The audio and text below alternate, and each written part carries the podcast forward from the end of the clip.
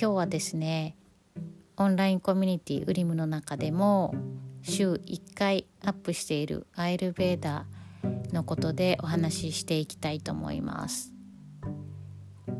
えー、アイルベーダーではですね体、えー、心魂この3つの健康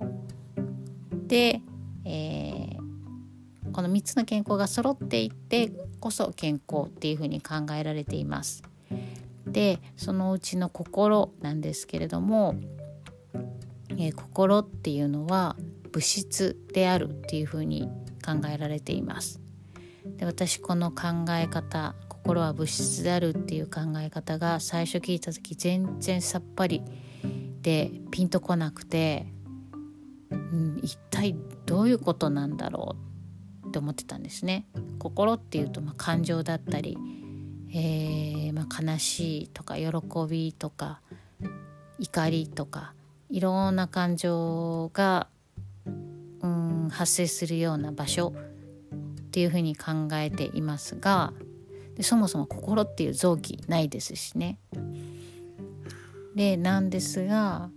そういった感情っていう本来こう目に見えないこう物質で表せないものが物質であるっていう概念が、うん、理解できなかったんですが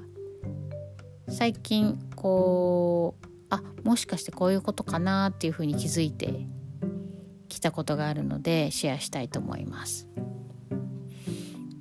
まず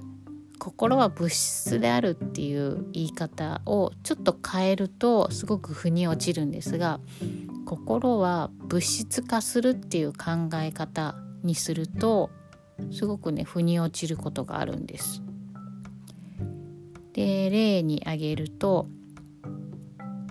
例えばうん怒りとか執着みたいなこと感情が心の中でふわっと湧き上がった時ってなんか体の中に熱が生まれる感覚があると思うんです。うん、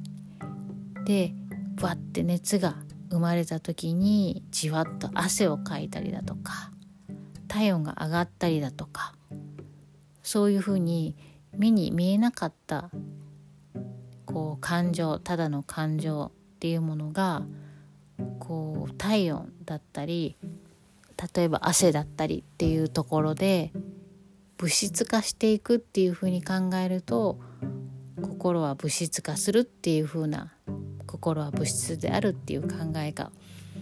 少しわかるような気がします。で他にも言うもっと言うと例えを挙げるとえー、悲しい気持ちとかすごく大きなストレスをずっと抱えているとだんだんそれが病気の原因になったりしますよね。なのでもともと心で起こった目に見えない物質性のないものだったとしてもそれがこう長期にわたるだったりだとかすごく大きなもの感情でだったりすることでだんだんそれが変化して病気になったりする。で病気になったりすると例えばいろんな病気があると思うんですけど風邪だったりあとは何だろう、えー、こう出来物ができたりだとか例えばヘルペスとかねポリープとかそういったこう目に見える形になってくるものが心であるっていう風な、えー、風に今は捉えています。その考え方がすごくしっくりくるかなって感じです。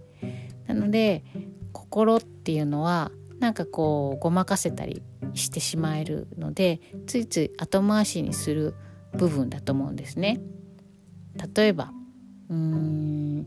指をなんか当てちゃこうぶつけちゃって腫れたりした時ってもう目に見えてわかるものなのでこうすぐ処置しますよね。冷やしたりだとか。血が出てたらバンドエイド貼ったりだとか。で心ってそういう目に見えた傷とか症状が、えー、分かりにくい、うんまあ、なかったりするので後回しにしがちなんですが心は物質化するっていう概念を少し覚えておくとやっぱり指が腫れたり血が出たりすることのようにもしくはそれ以上にこう気にするポイントなんではないかなと思います。なので心は物質であるっていうアイルベーダーの概念っていうのはすごく難しくうん感じることがあるんですがこう心は物質化する感情は物質化するっていうふうに捉えるとちょっとこう理解が深まるんではないかなと思います。では日々のあのということはね日々の積み重ねこう感情の負の感情の積み重ねだったりだとか、えー、すごく頑張りすぎている感情の積み重ねだったりすることが後々何かに作用してくることがあるのでこう日々のちょこちょことしたバランスを取るっていうことってすごく大切だなと改めて思います。えー、この感情のメンテナンスの部分で何かヒントになれば嬉しいです。今日はアイルベーダーの考えである心はか心は、えー、物質であるということについてお話ししました。ありがとうございました。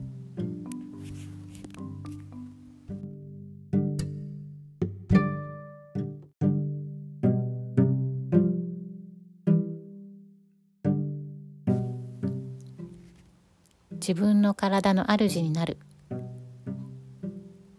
ウェルビーイングラボウリムこの番組はオンラインコミュニティウェルビーイングラボウリムの提供でお送りします。